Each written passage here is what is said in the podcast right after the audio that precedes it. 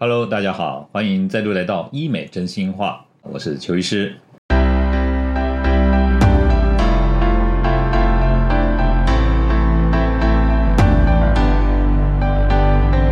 今天邱医师想跟大家谈的，就是说，那女性啊，在做医美的时候啊，到底啊有哪些是比较夯、比较热门的这些项目哈？啊其实啊，如果要讲的话，很简单呐啊，就是说我们做美容医学，其实大致上我们就分两块嘛，一个就是脸部的美容医学，一个是身体的美容医学，就这么两个区块。谈到脸部的话哈，我们美容医学最主要就是两个目标，第一个就是要变美丽。第二个就是要变年轻啊，对不对？年轻的想要变美丽嘛，有一点年纪的想要变年轻啊，大概是这样的概念。所以，我们从变美的这个部分来看，美丽哈，其实它是有一个标准哈。那这个标准呢？当然我们不能讲模板，因为模板就好像有点刻板的感觉哈。但是如果大家仔细观看哈，也就是美女哈，她大致上都是有一些让我们觉得说特征在她的脸部啊。因为现在我们的美哈，多半还是受西方的影响嘛，对不对？所以我们就会喜欢西方人那种双眼皮呀，或者是他们比较高挺的鼻子，还有就是比较明显的下巴。啊，我们医学上讲明显的下巴，我们讲说他的下巴是很 strong，strong 就是很强的意思啊。只要去看那些外国的明星，不管男生女生哦，你都会发现说他们的下巴很明显。尤其是罗马假期那个年代啊，那些男明星啊，你会发现他下巴，我不知道各位有没有注意看哦。像我们在做美容医学的时候，就会发现说他们的下巴都非常明显，这是我们东方人比较没有去注意的地方。我们讲脸部最常见的三个项目就是双眼皮、隆鼻跟下巴。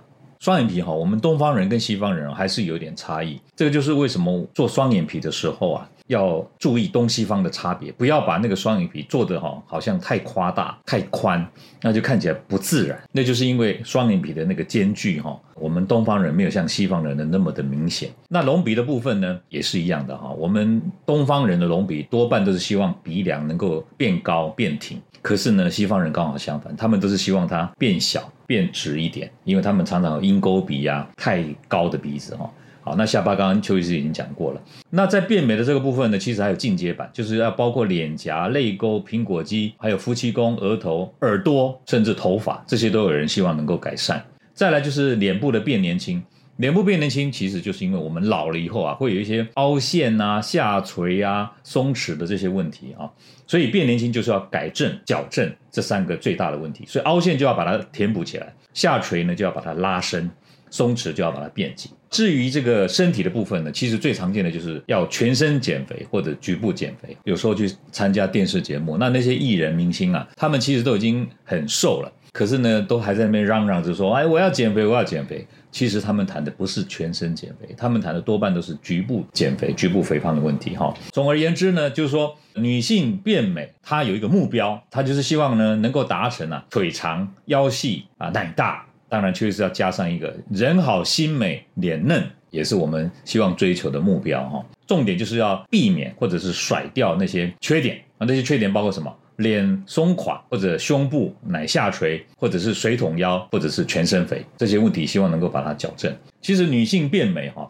有一句话讲得很好，她说女性最高级的炫富哈，不是手里拿着 Prada 或者穿着什么个名牌的皮鞋，不是。女人最高级的炫富呢，是年龄成名，身材无敌。那邱医师要跟大家继续谈的，就是说什么样的身形比例哈。更能够显出一个女人的魅力哈。本来今天主要是要跟大家谈胸部了，但是哈，不管东方或西方，女性现在的感觉好像就是为了凸显女性的魅力，强调的都是胸部。呃，不过你们可能不知道，历史比较悠久的文明古国哈，比如说中国跟印度哈，他们研究就是说，在文学作品当中啊，歌颂一个女人美丽的作品啊。发现说，其实歌颂最多的反而不是胸部，反而是歌颂的是腰部啊。这个大家可能没有想到哈，什么柳腰款摆啊，纤腰细腿，反正就是歌颂腰部的文章反而比歌颂胸部的还多。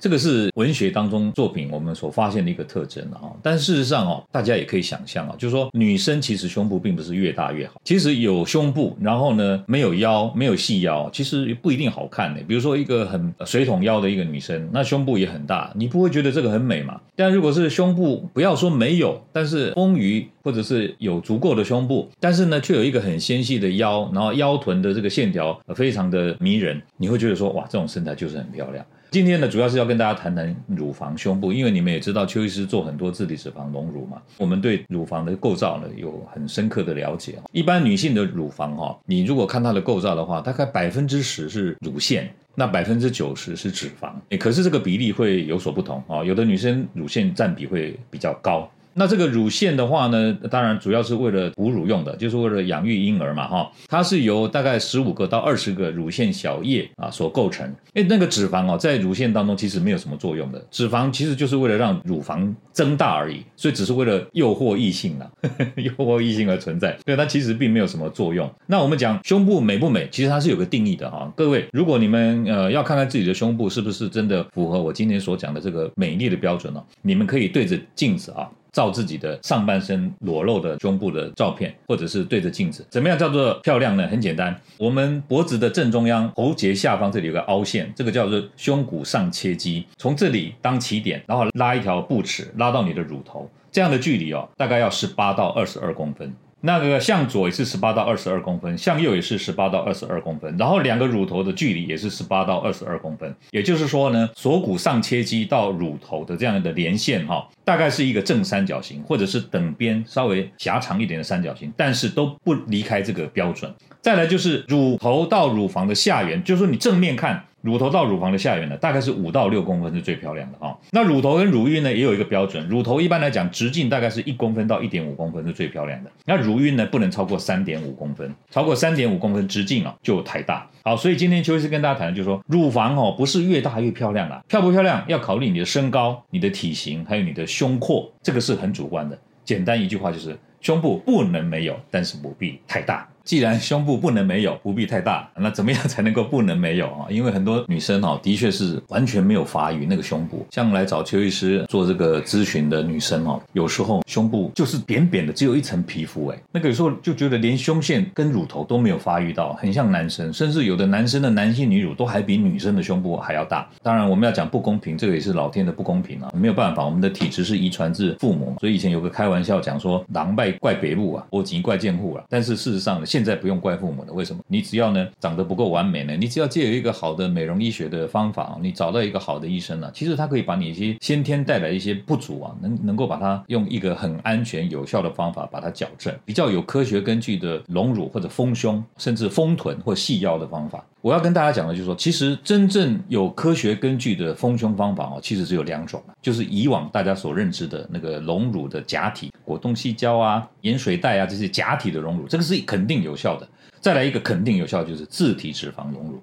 现在就是要跟大家分析哈，这两种各有什么优缺点。首先跟大家谈谈假体隆乳，假体隆乳哈无可讳言的，它就是有优点。它的优点是什么？就是你要多大我就给你塞多大，那塞的就一定会有那个大小。这个是它的优点，那它有没有缺点呢？有，它的缺点就是塞的不好，或者是你的皮肤太薄的时候，可能就会有不自然的外形。